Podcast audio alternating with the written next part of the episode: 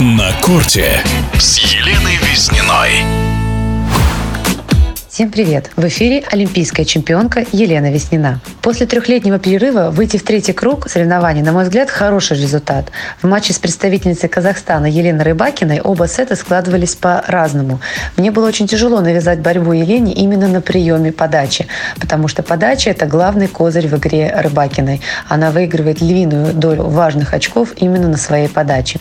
Во втором сете у меня получилось вернуть брейк, повести со счетом 3-2, 4-3, но Елена Елена очень здорово отыгрывала важные розыгрыши именно на подаче и на приеме также очень здорово и удачно отыграла.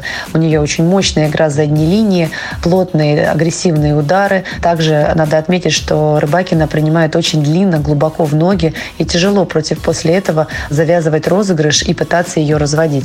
В женском одиночном разряде я бы отметила игру Иги Швентек, прошлогодней победительницы Ролан Гарос. Конечно же, для Иги сейчас играть очень непросто, потому что она впервые впервые защищает огромное количество очков. Она прошлогодняя победительница, то есть к ней приковано всеобщее внимание. Но глядя на игру Иги, об этом даже не подумаешь, потому что она играет очень уверенно, правильно, агрессивно, спокойно и гнет свою линию.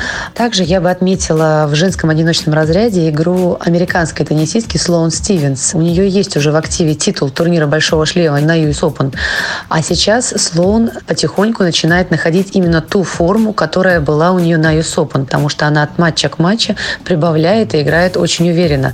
И мне кажется, что грунтовое покрытие Слоун подходит даже больше, чем твердое хардовое покрытие. В мужском одиночном разряде я бы, конечно же, хотела выделить выступление Данила Медведева. Мы все знаем, что для Данила грунтовое покрытие не самое любимое. Это большое личное достижение, прогресс в его игре. Верим в Даниила, потому что его игра сейчас на грунтовых кортах вызывает только положительные эмоции. Поэтому пожелаем ему только удачи. Смотрите теннис, болейте за наших. До скорой встречи в эфире. На корте с Еленой Визниной.